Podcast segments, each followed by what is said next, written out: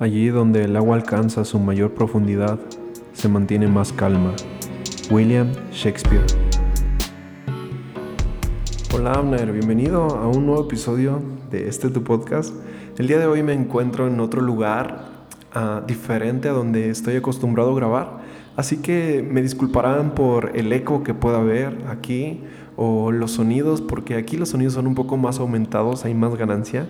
Entonces, una disculpa. Y te quiero hablar acerca de la ansiedad. Uh, en episodios pasados hablamos acerca del futuro y esto está algo relacionado. Al final de cuentas, yo creo que es como una tipo secuencia o algo que nos roba de muchas cosas. Entonces, la ansiedad. Y me gustaría iniciar con una historia muy importante que está en Marcos 4:35 en la Biblia y, es en verdad, describe la ansiedad perfectamente con lo que estaba pasando en el momento y la forma en que reaccionaron estas personas. Así que se las voy a leer, ¿va? Al atardecer de ese mismo día, Jesús le dijo a sus seguidores, crucemos al otro lado del lago. Ellos dejaron a la multitud y se fueron con Jesús en la barca, donde él estaba. También había otras barcas junto a ellos, entonces se desató una terrible tormenta y las olas azotaban tan fuerte la barca que se inundaba.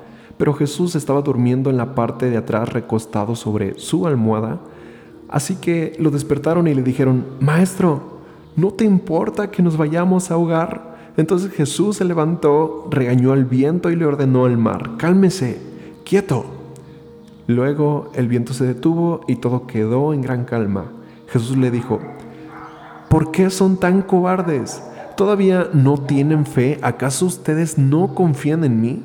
Pero todos estaban muy asustados y se decían unos a otros, ¿quién es este que hasta el viento y las olas le obedecen? ¡Wow! Impresionante. Y disculpen los sonidos. Ah, aquí los sonidos de los perros son más más fuertes.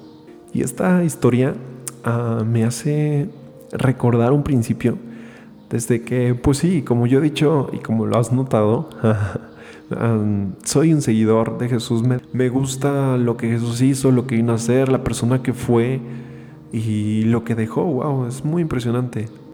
Entonces, en mi camino de buscar de Dios y seguir a Jesús, Ah, me he topado con algo parecido a esto. Me he dado cuenta de que el seguir a Jesús se trata de ir a lo desconocido, pasar de lo conocido a lo desconocido y encontrarme con desafíos para los que yo creo que no estoy capacitado, que no soy apto. Pero de una otra forma alguien me empuja y hacen que tome esos retos y esos desafíos y pues mm, ponemos manos a la obra y en la marcha se va aclarando el panorama, así como este podcast. Ah, yo no soy tan bueno para hablar. A veces siento que hablo demasiado lento. No me gusta escuchar mis audios por WhatsApp en uno de velocidad. Siempre pongo 1.5 o si puedo hasta 2 para que se entienda. Si se puede entender, claro, pero para, para sentir que hablo rápido. pero bueno, ah, eso. Dios siempre nos lleva de lo conocido a lo desconocido. Y tenemos un problema. Hay un problema, por eso no es tan cómodo y por eso no todos quieren buscar de Dios, aunque necesiten un milagro, necesiten algo en su vida. No todos quieren buscar de Dios. Y por cierto, un paréntesis de milagro. La siguiente semana estaré dando una experiencia personal de un trato y de cómo sucedió un milagro sorprendente para mi vida, ¿vale? Ah, entonces no se lo pierdan, estén atentos. El siguiente viernes regresando, a, a nosotros, a las personas nos encanta lo conocido. ¿Por qué? Porque somos adictos a siempre tener el control. Ah, somos adictos a que nada se salga de control y, y, no regarla y que no pasen cosas malas ni nada de eso. Pero a Jesús, a Dios siempre le encanta llevarnos a lo desconocido para liberarnos del afán de que nosotros lo tengamos todo controlado, para liberarnos de ese afán de querer nosotros siempre controlar todo lo que hay a nuestro alrededor, porque sí queremos controlar todo, pero no podemos controlarlo todo. Debemos de soltar el control. Y te quiero leer una frase bien impactante. La frase dice, la paz no llega cuando lo tenemos todo controlado. La paz llega cuando decidimos dejar de intentar tener todo controlado. Así que suelta el control. El afán de tenerlo todo controlado nos hace perder, de disfrutar las cosas que pasan, nos roban el gozo de la vida, así como lo, que dije en Adictos al Futuro. Nos roba el estar pensando en tantas cosas que, nos roba de nuestro presente, nos roba de disfrutar y de poder vivir. Si quieres tú todo en perfecto orden, donde nadie se mueva, donde esté todo ordenado, donde no haya desorden, todo, todo esté relajado, tranquilo. Entonces tenemos que ir al cementerio porque ahí está todo ordenado y hasta eso algunos, porque hay unos que están tumbas arriba de otras, entonces pues es un perfecto desorden, pero yo creo que lo más cercano a tener el control y tener todo ordenado es el cementerio, porque ahí las personas que hay ahí ya están muertas y ya no se mueven. Entonces, ahí está todo ordenado, pero si tú quieres tener vida, tienes que asumir el caos. Tienes que estar consciente de que va a haber caos, porque donde hay vida hay caos. Y ahí es donde empiezas a descubrir la perfección de la imperfección, la belleza de lo que es imperfecto. Porque si queremos empezar a construir un mundo de control, porque ese es el anhelo que todos tenemos, porque piénselo, evitamos decisiones nuevas que nos lleven a algún posible riesgo, evitamos discusiones, evitamos tantas cosas, o tal vez terminamos relaciones ah, humanas porque se pusieron complicadas y se salió de nuestro control y dijimos, ¿sabes qué? No quiero lidiar con eso, no me merezco esto y pues ya. O tal vez nuestra relación tóxica con la universidad se tornó difícil de controlar y dices, ¿sabes qué? Esto no es para mí, mejor me cambio de carrera y ya voy con la quinta carrera. Y así, ¿por qué? Porque quieres tener todo bajo control y sin darte cuenta creamos un mundo alrededor de nosotros que está bajo nuestro control pero es un mundo tan pequeño que se convierte en nuestra propia prisión. En el afán de tener el control, nos vamos aprisionando y no nos damos cuenta, porque al final el afán del control nos aprisiona. Así que no te preocupes, ocúpate. Jesús le dijo a sus discípulos que para los problemas de hoy, Dios nos iba a dar fuerzas hoy y para los problemas del mañana nos iba a dar fuerzas para mañana. Así que no hay que estar preocupándonos de las fuerzas que vamos a tener el día de mañana. Dios nos las va a proveer. Y recordando esta historia que leí al principio, ah, me arrojó esta frase. Que haya tormentas en tu camino no significa que vayas en mala dirección. Es decir, que haya problemas en lo que estás haciendo y en cómo va tu vida y problemas día a día no significa que estés haciendo las cosas mal, porque Jesús iba en la dirección correcta, sus discípulos iban en la dirección correcta y el infierno levantó una terrible tormenta para detener la voluntad de Dios. ¿Por qué? Porque resulta que antes de ir a ese lugar y de subirse a la barca tenían que cruzar el lago porque iban a ir a la ciudad vecina iban a liberar a una persona que estaba atormentada por demonios e iban en la dirección correcta y se desató una tormenta terrible que llenó de miedo y de ansiedad a los discípulos. Y mientras todos ellos estaban muriéndose de miedo, Jesús estaba atrás descansando.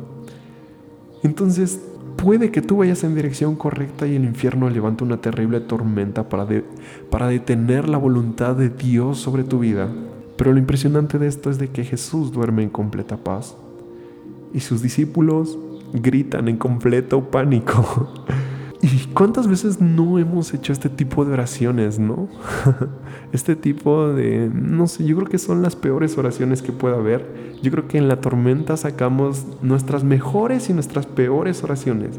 Y las peores oraciones, ¿por qué? Porque fue esta, de Jesús, ¿Acaso no te importa que estamos por morir? ¿O que nos estamos muriendo, que nos estamos ahogando? ¿No te importa eso?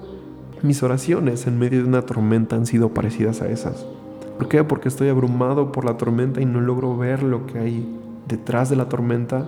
Y de repente digo, Dios, ¿acaso a ti no te importa que vaya a morir. A ti no te importa lo que vaya a pasar en mi futuro.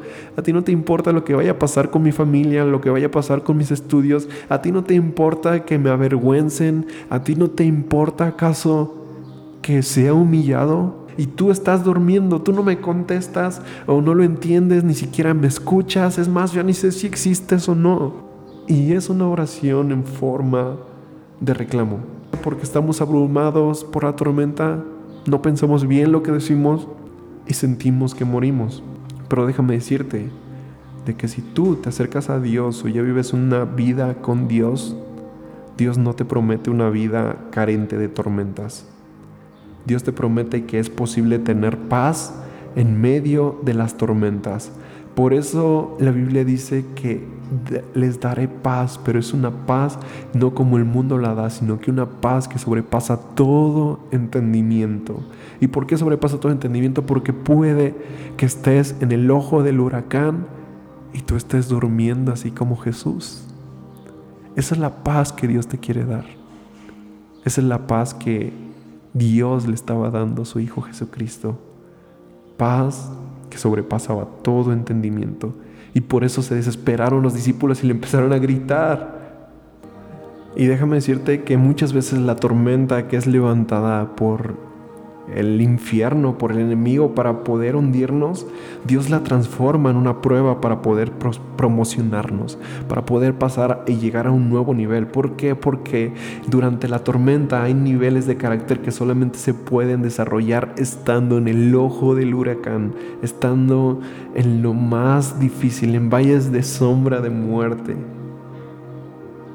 Lo que Jesús demostró ahí es que es posible tener paz en medio de la tormenta. Y paz en medio de la tormenta es una señal de madurez en el carácter. Una persona que es capaz de dormir como un bebé en medio de cualquier crisis puede confiar en medio de cualquier tormenta. Es una persona que ha llegado a un nivel de madurez impresionante. No, no es que sea descuidada ni que no le importe ni nada de eso, sino que confía que hay alguien mayor ahí y que la tormenta tal vez se sale de su control, pero él conoce a alguien que la puede controlar.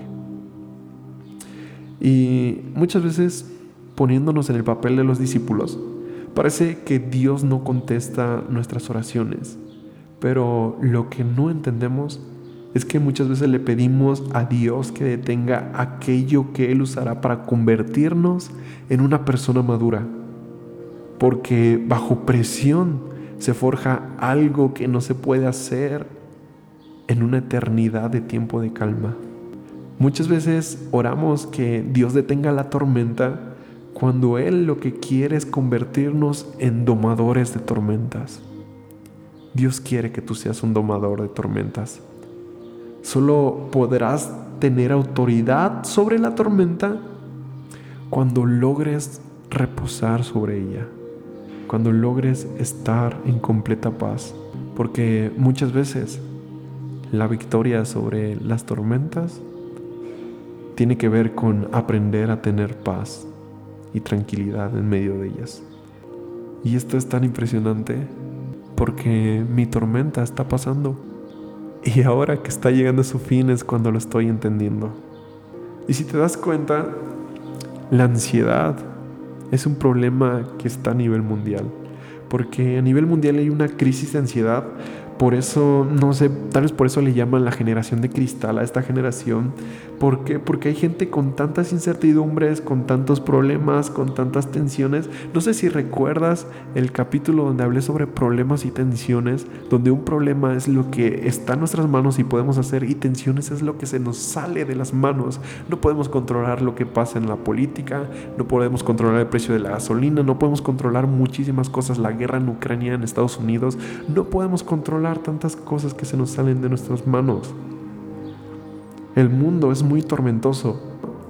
Es normal que esto pase. Ya estaba escrito que esto iba a pasar. ¿Por qué? Porque es una señal del fin. Y Jesús lo dijo en Mateo 24, que muchas personas iban a ser tan abrumadas que iban a desfallecer dentro de ellos, que se iban a morir dentro de ellos. Y ahí ves el claro ejemplo del COVID, ¿no? Muchas personas murieron, pero murieron por miedo, no por COVID. O incluso ni siquiera les estaba pegando fuerte, pero nada más sintieron que dejaron de oler y desfallecieron. Entonces, los ataques de pánico son una señal del fin. La ansiedad a escala global es una señal del fin, porque las tensiones siempre van a existir, pero el problema y nuestro problema empieza cuando se meten dentro de nuestra cabeza, cuando lo que hay afuera se mete a nuestra cabeza y después a nuestro corazón, porque afuera siempre va a haber tensiones, va a haber situaciones que se salgan de tus manos y no puedes controlarlas, siempre va a haber amenazas, no puedes evitar esas amenazas, pero lo que sí puedes evitar es que la tormenta de afuera se meta a tu cabeza. Así como la frase, no puedes evitar que pájaros vuelen arriba de ti, pero sí puedes evitar que hagan nido sobre tu cabeza. En la tormenta hay de dos sopas. O puedes transitar en completa paz o transitas en completo pánico. Porque el mundo exterior es un caos, pero mi mundo interior puede estar en completa orden, puede estar en completa paz aunque afuera esté siendo un caos. Las circunstancias que nos rodean, las tensiones de allá afuera, no son las responsables de nuestra ansiedad. El responsable de nuestra ansiedad es nuestra forma de pensar, nuestra forma de ver las cosas acerca de las circunstancias que nos rodean, acerca de las tensiones. La ansiedad no está afuera, la ansiedad está dentro de nuestra cabeza. La ansiedad empieza desde nuestro mundo interior, desde nuestra mente, desde nuestro corazón. Y puede que tal vez afuera solamente sean unas simples cinco gotitas, pero nuestra cabeza es, es un huracán. ¿Por qué? Porque nosotros somos los que le estamos dando esa perspectiva y como ya lo dije, no debemos de tener una perspectiva y pensar que nuestra perspectiva sea la absoluta. O sea, es bueno tener perspectivas, pero no pensar y cerrarte a que es absoluta y que, no sé, como dicen, muchos se ahogan en un vaso de agua y es por la ansiedad que se crea dentro. Se puede crear un mar de ansiedad que solamente tiene su raíz en cinco gotas de agua.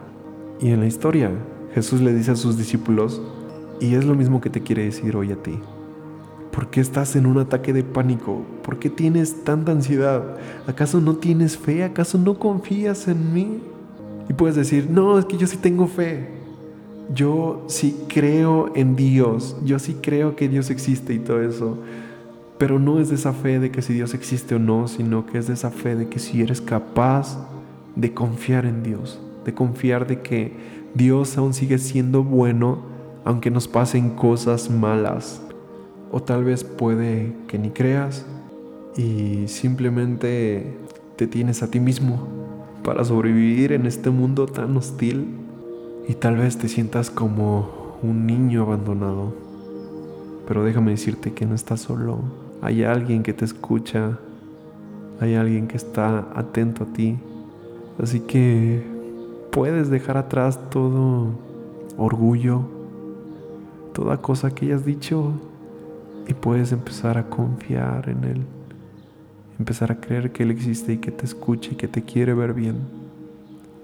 Esa es mi fortaleza, eso es lo que me anima y me levanta cada mañana, el pensar que tal vez puede que sea un mundo tan cruel, pero hay alguien que me ama y que me quiere ver bien. Hay alguien que desea que yo saque la mejor versión de mí para los demás. Hay alguien que espera la manifestación de lo que yo puedo hacer de provecho y de bien para mi sociedad, para los que me rodean, para la gente con la que vivo. Y es con lo que te quiero dejar hoy. Te quiero dejar en claro que el comienzo para la sanidad de la ansiedad no es con los ansiolíticos, con los antidepresivos, no es creer en ti mismo y confiar en tus fuerzas, no es ni siquiera negar el problema, creo que eso lo empeora, sino el comienzo del descubrimiento de aquel que está contigo, de aquel que está en medio de la tormenta atravesando junto a ti la tormenta. Invita a Jesús a tu barca y vas a salir vivo de la tormenta. Invita a Jesús a tu barca, porque Él es el atormentador de tormentas. Y déjame decirte algo, le caes bien y vas a estar bien si Él va contigo en la barca, aunque haya tormentas, aunque se levanten olas de tantos metros, vas a estar bien, porque a Él le hacen caso las tormentas, a Él le hacen caso los problemas. Imagínate el gran poder que tendríamos viviendo sin miedo. Porque si estás pensando en hacer algo, en atreverte, o no sé, tienes miedo de hacer algo, déjame decirte esto. La muerte, la muerte es algo que ya tienes seguro. Vas a morir algún día, sí o sí, quieras o no quieras, vas a morir algún día, algún día y ya está resuelta. La muerte ya está resuelta. Ahora lo que te queda y lo que nos queda es comenzar a vivir y disfrutar de la vida. Qué, bonitos pájaros, ¿no? qué bonito canto de las aves.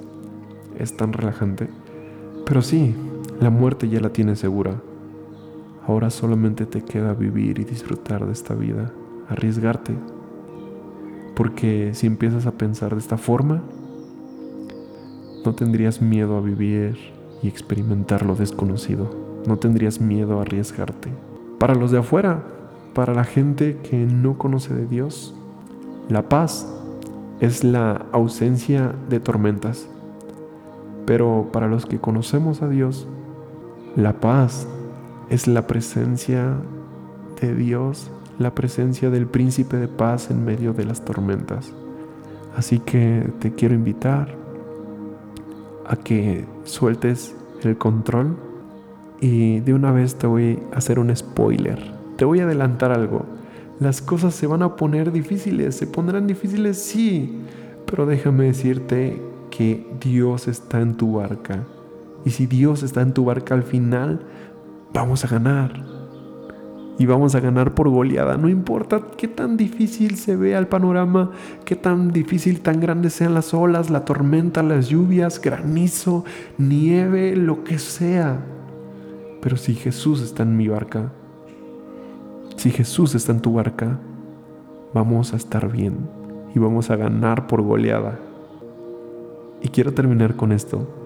Así como cuando, si tú eres una persona adulta y te ha tocado ir con niños a la calle, muchas veces ah, le agarras la mano para poder cruzar la calle, ¿no? O ves a los o, incluso no hayas sido tú, ves a un papá con su hijo cruzando la calle y siempre le agarras la mano para cruzar la calle.